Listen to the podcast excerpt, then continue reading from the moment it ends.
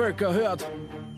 Es rettet uns kein höheres Wesen, Gott kein Kaiser, noch Tribun, uns aus dem Elend zu erlösen, können wir nur selber tun. Herzlich willkommen zu Das politische Quartett, der Podcast gegen Notstandspolitik, weil wir drüber reden können, ehrliche Fragen, ehrliche Antworten und weil wir drüber reden müssen.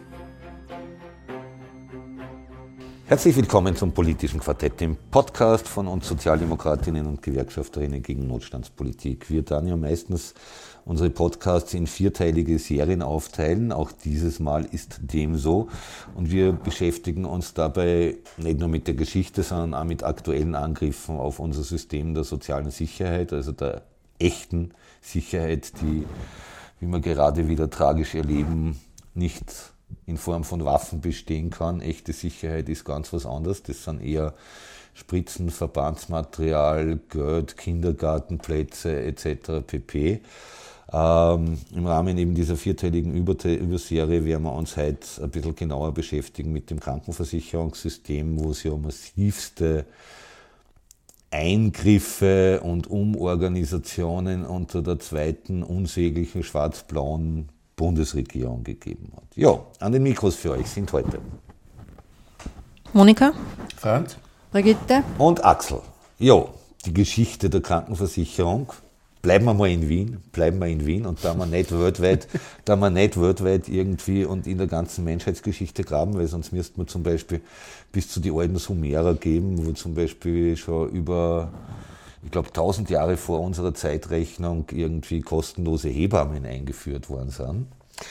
Äh, was natürlich wunderbar ist irgendwie, aber nicht vergleichbar ist mit dem, was wir heute gehabt haben irgendwie. In Wien haben wir lange unsere heißgeliebte Wiener Gebietskrankenkasse gehabt und mhm. nachdem wir einen Spezialisten am Tisch haben, lassen wir ihm jetzt einmal kurz das Wort irgendwie zur Geschichte der WGKK, wie ich manchmal noch immer gerne sage, irgendwie gerade wenn ich Base bin und mit irgendwem diskutiere. Danke. Ich das, Im Übrigen passiert mir das auch noch oft. Gell? Ja, ja äh, wie man im ersten Teil schon sozusagen bei der Entwicklung gesagt haben, abgesehen jetzt von den, äh, der organisierten Arbeiterschaft in den, in den, in den, in den äh, Bergwerken im Mittelalter und den späteren Fabrikskassen, die ja im Übrigen oft verboten worden sind, von Behörden, um sozusagen die, die, äh, die, die, die wahre Freiheit zu unterbinden der Menschen, dass sie also weiterhin abhängig bleiben und nicht unabhängig äh, quasi sich verwirklichen können, unter Anführungszeichen war es dann erstmals 1867, als der erste Arbeiterbildungsverein in, in Gumpendorf gegründet werden sollte. Da war der Antrag so groß, das Lokal gibt es im Übrigen heute noch, natürlich in, in, in renovierter Form, aber die Lokalität. Äh, das ist das Kolosseum, das wo die ganzen Kabarettisten auftreten, ähm, das ja quasi von der Örtlichkeit dann verschoben werden musste ins Schwenders Kolosseum in den heutigen 15. Bezirk ähm, weil da zu viele Leute hingekommen sind. Also jedenfalls dieser äh, Arbeiterbildungsverein ist gegründet worden und äh, ein Jahr später, 68, ist durch diesen Arbeiterverein ein weiterer Verein ins Leben gerufen worden, der sich genau sozusagen mit der sozialen Absicherung im Krankheits- und Invalidenfall, also die erste Kranken- und Invalidenkasse, gegründet worden. Und das ist eigentlich der Start der Wiener Gebietskrankenkasse. Äh, in, aus heutiger Sicht klarerweise. Die Entwicklung äh, geht durch mehrere Stufen, auf das äh, wollen wir gar nicht eingehen. Fakt ist, dass das von Beginn an auf Selbstverwaltung ausgerichtet war und auf eine umfassende äh, Versorgung und Absicherung und in Teilbereichen auch schon ja, ähm, Präventionsgedanke dabei, dass also die Leute vielleicht nicht krank werden durch verschiedenste Maßnahmen, muss man sich vorstellen, 68, 1868, äh, also wie weit man sozusagen die organisierte Arbeiterbewegung immer schon im Sinne äh, der Massen der Menschen gedacht und ihre Dinge auch dann umgesetzt oder durchgesetzt hat, sage ich mal, durch viele Kämpfe. Ja, äh, die Wiener Gebietskrankenkasse äh, war dann sozusagen mit dem ASVG der Träger äh, für Wien, der Krankenversicherungsträger, und das ASVG umfassende Leistungen hat die Menschen dann tatsächlich zu äh, einer echten Freiheit geführt, dieses System durch das ASVG, der sozialen Absicherung. Ähm, und dann kam das äh, Jahr 2018. Die Wahlen sind so ausgegangen, dass die. Die Wahlen waren 2017. 2017, danke. Sorry. Es ist also so ausgegangen mit einer Koalition, äh, wo ein gewisser Herr Kurz dabei war und viele andere, die wir vielleicht äh, eh alle kennen. Äh, kurzum, sozusagen hat man dann ähm, massiv äh, dieses System zu zerstören versucht. Und gar nicht, dass man es angeschafft hat in dem Sinn, sondern man hat zum Beispiel die Selbstverwaltung äh, ja, eigentlich beseitigt, indem man äh, eine Parität aufgestellt hat zwischen Arbeitgeber und Arbeitnehmer. Was aber viel wichtiger ist, um auch das Vorgehen dieser Leute darzustellen, und dann bin ich mit dem Geschichtlichen äh, kurz fertig, was viel wichtiger war, dass äh, dieses SV-Organisationsgesetz, SVOG, wie es so schön heißt, mit 20 quasi ein, eingetreten ist, mit 1. Jänner 20, aber im Vorfeld schon, und das muss man sich auf der Zunge zergehen lassen, einen Überleitungsausschuss eingeführt hat, der, ich äh, täusche mich jetzt glaube ich nicht, mit 1. April 19 quasi seine äh, Tätigkeit aufgenommen hat und man muss jetzt vorstellen, dass die alten Selbstverwaltungskörper, äh, wenn die selbst Beschlüsse gefasst haben, erst diese Beschlüsse in Geltung kommen konnten, wie der Überleitungsausschuss zugestimmt hat. Und da muss ich sagen, das ist quasi eine, ein autoritäres System. Sprich, unsere versicherten Vertreter sind unter Kuratel von Schwarz-Blaue Durch den Überleitungsausschuss gestanden. Klone gestellt worden. Wo nur Schwarz-Blau drin war. Bitte? Wer war in den Überleitungsausschuss? Na, Ad personum spielt das keine Rolle, aber natürlich. Nein, aber waren das Unternehmer oder? Naja, also natürlich der, nur die, die schwarz-blaue also Seite. Natürlich, kein Arbeitnehmervertreter natürlich, oder Vertreterin. Ja. Schau. Ein der hat, ja, der, der, ja, aber der, der hat ja auch die Aufgabe gehabt, genau das System darauf vorzubereiten, nicht? dass da auch nichts mehr passieren kann. Und das war genau die Intention, dass die Selbstverwaltungskörper nicht Beschlüsse machen können, die vielleicht das eine oder andere noch abfedern können, vor dem Eintritt des SVOG. Nicht? Und das ist auch genauso gesagt worden. Und das muss man sich vorstellen. Genau in dem Bewusstsein, autoritär zu handeln und das auch abzusingen, hat man das einfach gemacht. Und wir leben in einer Demokratie. Und das geht alles so sang- und klanglos unter. Ja. Ich denke mal, das war's ja, wissen ja nur wenige. Ja? Natürlich. Also die, ja. Und das ist eben das Dilemma, nicht? Dass, dass einfach die Bevölkerung viel Sachen vergisst und viele Sachen nicht mehr, mehr weiß dann. Ne? Ja, das ist vielleicht auch ein Sagen der organisierten Arbeiterbewegung, sage ich einmal. Ja. Bis zu einem gewissen Grad. Ja, aber klar. das ist jetzt nicht das Thema vielleicht. Nein, ja. aber es ist schon wichtig irgendwie. Ich denke mir, gerade das ist ein guter Aufhänger für ein Kurzplädoyer dafür, dass einfach Arbeiterinnenbildung wieder in dem Sinn stattfinden muss, wie es bis ins 34er Jahr stattgefunden hat. Vielleicht ein bisschen weniger Schmink und Kleidungs- und Selbstdarstellungskurse und ein bisschen mehr Wissen über die eigenen Lebensrealitäten und die Geschichte unserer Bewegung. Da fällt mir noch was ein zur Geschichte. In, unter Schwarz-Blau 1 wurden der Wiener Gebietskrankenkasse verschiedenste Deckel auferlegt. Das heißt, es wurde damals ähm, ein Deckel eingezogen, zum Beispiel, ich glaube, äh, das waren die Krankenversicherungsbeiträge der Arbeitslosen zum Beispiel.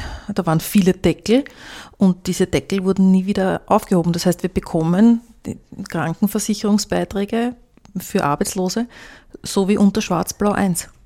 Und dieser Deckel wurde nicht mehr entfernt, wie also alle anderen Deckel auch. Seit 20 Jahren nicht an die Inflation angepasst worden. Also. Ja, wir haben da, wir haben, da, also, wir haben ein ähnliches Problem. Bei uns in der Firma werden, werden einige unserer Produkte, jetzt hätte ich schon fast Produkte gesagt, das sagt unsere Geschäftsführung immer so gern, dieser betriebswirtschaftliche Begriff irgendwie. Einige Angebote unseres Betriebes werden teilweise über die Sozialversicherungen finanziert, vor allem über die PVA. Und eins, das ganz wichtig ist, da geht es um psychisch kranke Menschen mit einer gewissen Suchterkrankung sind jetzt seit drei Jahren, glaube ich, ist das Budget nicht erhöht worden irgendwie. Jetzt nicht nur, dass das ein Problem ist wegen der fehlenden Inflationsanpassung, sondern das noch viel größere Problem ist, was wir alle wissen und was in jeder Zeitung zum Nachlesen ist, ist, dass einfach psychische Erkrankungen im Zuge der Pandemie massiv zugenommen haben. Sprich, auch Suchterkrankungen haben massiv zugenommen. Das heißt, irgendwie, wir haben nicht einmal mehr ansatzweise die Chance, das Angebot auch nur so zu gestalten, dass, ich rede noch gar nicht von alle Leuten, die ein Problem damit haben, sondern dass nur alle Leute, die tatsächlich von sich aus was tun wollen, dass die ein Angebot kriegen können, das wirklich passgenau zu ihrem jeweiligen Krankheitsbild passt. Das passt jetzt zwar nicht jetzt zur Krankheitsgeschichte, aber, aber auch zu dem, was du gesagt hast, was nicht erhöht worden ist, ist, ist für Arbeitslose, die in eine Stiftung eintreten, das Stiftungsgeld. Also ich habe eine Kollegin, die in einer Stiftung drin ist und sie sagt, seit zwei Jahren ist das nicht, ist das nicht erhöht worden. Ne? Und die hat genauso die Teuerungen, ne, die, jetzt sind, die jetzt da sind, nicht, von Strom, Energie, Strom, Lebensmittel und so weiter, nicht, hat die genauso zum Zahlen, aber kriegt nicht mehr dafür. Ne? Ist die über einen Sozialplan in der Stiftung? Nein, die hat, hat sie selber in der Stiftung. Okay, okay, also. okay. Ich mein, und, und was, was ich mir halt was sage, was jetzt die Krankenversicherung trifft, betrifft, da haben wir ja jetzt auch sehr für die Diskussion, dass sehr viele Ärzte auffüllen nicht? und Pflegepersonal fehlt nicht? und dass da immer wiederum äh, Leute, das ist halt leisten können, halt Wahlärzte aufsuchen. Ne? Und das wird halt dann für, für Menschen, die sich das nicht leisten können und krank sind, wird das halt ein, ein Problem. Ne? Oder es gibt eine Freundin von mir ist, ist zuckerkrank und die ist in Oberösterreich und sie hat mir jetzt geschrieben, dass die Spritzen für Insulin, dass die ausgängen. Ja? Und die nächste kriegt sie erst im Jänner wiederum. Ne? Also das ist ja Wahnsinn. Ne? Völlig. Und das ist das Problem, weil das Krankenversicherungssystem ist ja der Teil der sozialen Absicherung, mit dem man eigentlich im Verlauf eines normalen Lebens am öftesten zu tun hat. Ja, weil die Familienbeihilfe läuft irgendwann aus, arbeitslos ist man vielleicht ein paar Mal im Leben, in Pension geht man meistens einmal nur im Leben, dann kriegt man zwar ständig irgendwelche Briefe, aber das, was tatsächlich Alltag ist jetzt übertrieben. Man hat sicher mit dem Gesundheitssystem fast jeder Mensch mehrmals im Jahr zu tun und damit indirekt mit dem Krankenversicherungssystem. Ich zum Beispiel weigere mich zu, persönlich total, private Zusatzversicherung abzuschließen. Aber wenn es die besten Angebote von alle Versicherungen gibt, wo du als Betriebsrat ständig bearbeitet wirst, schau, wir haben das noch bessere Angebot, machst das nicht irgendwie in der Firma bewerben und so weiter und so fort irgendwie. Und ich denke mir, na, ich will ein System, das so funktioniert, dass es für alle was hat irgendwie und nicht, weil ich ein relativ gutes Einkommen habe, irgendwie mir, mir eine privilegierte Situation verschaffen. Es ist total lustig. Ich habe gerade mit wem aus Salzburg diskutiert vor ein paar Tagen und äh, es gibt ja diese sogenannten Sonderklasse-Betten. Also die Betten, wo man nur reinkommt, wo man, wo man, wenn man eine Zusatzversicherung hat. Und mittlerweile sind die Wartezeiten auf Sonderklassebetten in der Salk, also das sind die Salzburger Landeskliniken, was in Wien der WIGEF ist, die Wartezeiten auf Sonderklassebetten sind länger wie die Wartezeiten auf normale Betten. Weil sie so viele Leute Privatversicherungen gecheckt haben und immer mit dem Glauben, da komme ja. ich schneller dran und ich komme zum Primar, wo eh nur ein Volltrottel vom Primar operiert werden würde, seit zehn Jahren kein Skalpell mehr in der Nadel gehabt, äh, in der Hand gehabt hat. Mir ist jeder frisch ausgebildete Arzt, der zwei Jahre von der Uni gekommen ist, hundertmal lieber, weil der ist hundertmal besser wie der Primar. Aber gut, das sind die Illusionen, die Menschen haben irgendwie. Das ist sozusagen ein bisschen der Treppenwitz der Geschichte, nicht? Ja. Ähm, das, das, Dramatische daran ist aber, dass die vielen Millionen, die sozusagen über den privaten Sektor jetzt dann laufen, dem System sozusagen insofern entzogen werden, als wenn man das ordentlich aufstellen würde, dass das erstens nicht notwendig war und auch im Falle der Pensionsversicherung durch private Absicherungen, Pensionen, die dann am Aktienmarkt quasi äh, veranlagt werden, dass das alles nicht notwendig war. Und wenn dasselbe Geld sozusagen, was man tut, auch teilweise durch den Staat sponsert, äh, dass, wenn man dasselbe ins System einhauen hat, dann hätten wir äh, ja auf die nächsten 100 Jahre braucht man nicht einmal über ein Problem nachdenken. Nicht? Ja, es ist ja eine total freche Umverteilung in Wirklichkeit. Natürlich, wir finanzieren Einerseits mit unseren Sozialversicherungsgeldern, andererseits äh, Beiträgen, Entschuldigung, Sozialversicherungsbeiträgen, andererseits mit unseren Steuermitteln finanzieren wir eine öffentliche Gesundheitsinfrastruktur. Und dann können Private einen Profit damit machen, genau. irgendwie. Die Sonderklasse, also die Versicherungen, die diese Sonderklasse-Dinger anbieten, weil sie damit ein Geld einnehmen, irgendwie, wo sie wo viel weniger wieder an die Leute ausgeschüttet wird wie im öffentlichen System. Und andererseits irgendwie ein paar Ärzte, die spezielle Deals haben, dass sie öffentliche Einrichtungen für ihren privaten mhm. Profit irgendwie nutzen können. Und da rede ich noch gar nicht von den berühmten mhm. Kuverts, die irgendwo herumgeschoben werden, sondern nur von ganz, ganz legale Geschichten irgendwie. Genau, und die Leute gehen dann zu ihm als Wohlwärts nicht. Und Genau, das, genau. Das Bett in der Zuerst sagt er irgendwie, naja, in sechs Monaten können genau. sie einen Termin haben irgendwie und dann ruft man an, sagt, ich habe eine Zusatzversicherung, dann sagt er die Sprechstundenhilfe, naja, nehmen Sie bitte nur ein kleines Kuvert mit irgendwie, dann kriegen Sie übermorgen einen Termin. Aber wir wollen natürlich sozusagen nicht, nicht, immer nur das Thema der Ärzte, weil da gab es ja zu den Wahlärzten und dem ganzen System, das ja fast einzigartig oder eigentlich einzigartig ist, glaube ich, auf der Welt oder in Europa, diese, diese Vermischung ähm, gab es ja viel zum Sagen, auch zur Entstehungsgeschichte. Ich meine, das würde jetzt zu weit führen, nicht? aber die Ärzte waren ja nie fürs ASVG, nicht? also für dieses System der Krankenversicherung, die ihrer Meinung nach ja dazu beigetragen haben, dass sie quasi ums Überleben kämpfen müssen. Nicht? Äh, deswegen sind die Wahlärzte auch eingeführt worden. Aber ich wollte was, was anderes hinaus, und zwar auf den neuen Krankenversicherungsträger, der da jetzt da quasi bundesweit eine Vereinheitlichung erfahren hat, die ÖGK, das System, was gleichgeschaltet wird über alles hinweg, auch über, über strukturelle Ungleichheiten wie die Bundesländer und Wien, dass das sozusagen Wien als, als einzige, viele Daten sagen eh logisch, aber es ist ja so, Wien als einzige äh, europäische Millionenstadt in, Öster, äh, in Österreich, in dem kleinen Land Österreich, nicht? Äh, dass da andere Voraussetzungen und Bedingungen notwendigerweise sind und klarerweise sind als, als ich, ich, will niemand beleidigen, nicht? Als, als, als in Hintertupfing im Tiroler Oberland. Ja. Und dass ich da sozusagen mit Gewalt der vereinheitlichen Tour, dass ich Leistung vereinheitliche, klar, aber dass ich Abläufe und solche Dinge vereinheitlichen tue, trägt nicht dazu bei, zur Versorgungssicherheit zum Beispiel. Ja.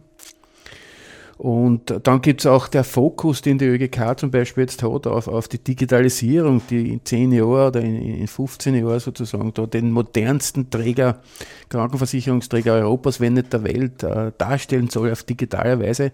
Da sollte man sich lieber kümmern, dass das alles funktioniert, was durch diesen S, dieses SVG, diese Gleichschaltung zerstört werden könnte, dass viele Dinge, die schon ins Stottern gekommen sind, dass man das wieder auf die Reihe kriegt. Um das sollte man sich in Wirklichkeit kümmern, nicht? weil tatsächlich haben, hat der eine oder andere Versicherer wirklich schon ein Problem nicht? mit Dingen, die nicht mehr so funktioniert, wie es funktioniert haben, weil man sich bei diesen Neuaufstellung des Systems nichts pfiffen hat, um man bestehende gut organisierte Strukturen zerstört oder nicht. Ja. Also das sind Dinge, die und die Patientenmilliarde, nicht die, diese, diese Lüge sozusagen, die da aufgetischt worden ist, die, diese, diese, diese, diese Lüge, die da aufgetischt worden ist, nicht? das ist auch so eine Geschichte, ähm, die jetzt nicht gibt und jetzt muss man schauen, wie man sozusagen schmähhalber sowas generiert wie eine Patientenmilliarde. Also auch nach wie vor wird da sozusagen verschleiert und, und Lug und Druck gemacht mit den Mehrheiten der Dienstgeber, mit den Mehrheiten des Kapitals im Verwaltungsrat, nicht? dieser Selbstverwaltungseinheit, wo die Arbeitnehmer de facto ja, zu Statisten degradiert worden sind, nicht? wo das Büro mehr Macht hat als der Verwaltungsrat, also die eigene Selbstverwaltung derer, die des Systems bedürfen. Ich wollte noch sagen vorher zu den Privatspitälern. Seit 2017 haben sie uns ja auch, äh, also äh, schwarz-blau äh, zwei, äh, müssen wir ja auch für die Privatspitäler Beiträge zahlen. Also nicht nur die Wiener Gebietskrankenkasse, sondern alle natürlich müssen in diesen Briefgraf für die Privatspitäler. Also wir finanzieren die Privatspitäler. Also es wird nicht mehr verhandelt, sondern Ja, genau, es ist einfach so. Ist, genau. Das ist so und aus. Franz, du hast für mich einen wichtigen Punkt angesprochen, nämlich wie, wie sie die Leute das noch, noch, noch organisieren bzw. noch leisten können. Ne? Und da hat kurz vor dem Podcast hat mir nicht, meine Nichte angerufen, äh, die ist Volksschullehrerin und da, die, da ist ein Kind von einer, ist in München zusammengeführt worden, hat schwerste Verletzungen davontragen. Also man hat nicht gewusst, ob es überleben wird oder nicht und hat zwar unter anderem zwei Oberschenkelbrüche gehabt und hat jetzt mehrere Operationen gehabt. Und jetzt geht es darum, dass die Plotten, die da drinnen sind, dass die wieder rauskommen. Ne? Und die Ärzte in München sagen, das sollte eigentlich der Arzt machen, der das, der das Kind auch operiert hat. Jetzt ist die Situation so, dass die Gebiet, also dass die Krankenkasse das abgelehnt hat. In Österreich, der Vater ist jetzt arbeitslos geworden, die Mutter verdient auch recht wenig und die hat, ist an, bei einem Elternsprechtag zusammengebrochen und die Lehrer haben das eben erfahren. Und jetzt hat die Bezirkszeitung einen Spendenaufruf gemacht, damit sie die, Operation leisten können. Also die ist schon operiert worden und die hat das Geld, das, die Eltern haben die Rechnung gekriegt und haben das schon müssen zahlen. Ne? Und, und das Geld, also die von der Bezirkszeitung, was da gespendet wird, das kommt erst im Jänner. Nicht? Jetzt sind die Lehrer von der Schule hergegangen und haben einen Spendenaufruf gemacht äh, innerhalb der Schule und jede Lehrerin und jeder Lehrer sucht sich halt äh, Familienmitglieder oder befreundet Freunde aus, ja, wo sie wissen, die sind besser, die können sich das leisten, die können spenden ein bisschen mehr nicht? und rufen die an, damit die Familie das zahlen kann. Ja? Also das ist, solche Verhältnisse haben wir. Nicht? Und dass die auch jetzt kurz vor Weihnachten, äh, Weihnacht, Weihnachten sie leisten können. Ne? Also das heißt, der Vater arbeitslos, ne? die Mutter verdient wenig. Ne? Das kommt ja dann noch dazu, ne? zu der ganzen psychischen Geschichte. Und dazu kommt das Kind, sollte also in Therapie auch gehen. Und wir wissen, wie die Situation mit Therapie auf Krankenschein ist. Ne? Wartezeiten end, endlos. Ne? Solche Situationen haben wir. Ne? pervers, aber wahrscheinlich auch ein ja, sehr passender Abschluss für unseren Podcast irgendwie, weil er einfach den Zustand des Gesundheitssystems beziehungsweise den eigentlich nicht mehr solidarischen Charakter des Gesundheitssystems sehr gut zum Ausdruck bringt. Auch wenn es jetzt ein bisschen traurig aufhört, wir hoffen, dass uns, dass euch unser Podcast trotzdem gut gefallen hat. Wenn euch gefallen hat, verbreitet es weiter, kommentiert es auf unserer Website auf widerstand.at oder schreibt uns eine E-Mail an kontaktet auf widerstand.at. Ihr findet es immer auf die ganzen Podcatcher auf Social Media. Dort ist natürlich am einfachsten zum Weiterverbreiten. Äh, Im nächsten und letzten Teil dieser vierteiligen Serie zu unserem System der noch sozialen Absicherung, das wir haben in dem Land, werden wir uns mit unseren Vorstellungen auseinandersetzen, wie das Ganze unserer Meinung nach organisiert, strukturiert und finanziert sein sollte. Und äh, das werden wir nur erreichen, wenn wir gemeinsam uns bewegen und das geht am besten mit unserem üblichen Abschiedsgruß, nämlich auf Widerstand. Widerstand. Völker hört. Es rettet uns kein höheres Wesen, Gott kein Kaiser, noch Tribun, uns aus dem Elend zu erlösen, können wir nur selber tun. Herzlich willkommen zu Das politische Quartett, der Podcast gegen Notstandspolitik, weil wir drüber reden können, ehrliche Fragen, ehrliche Antworten und weil wir drüber reden müssen.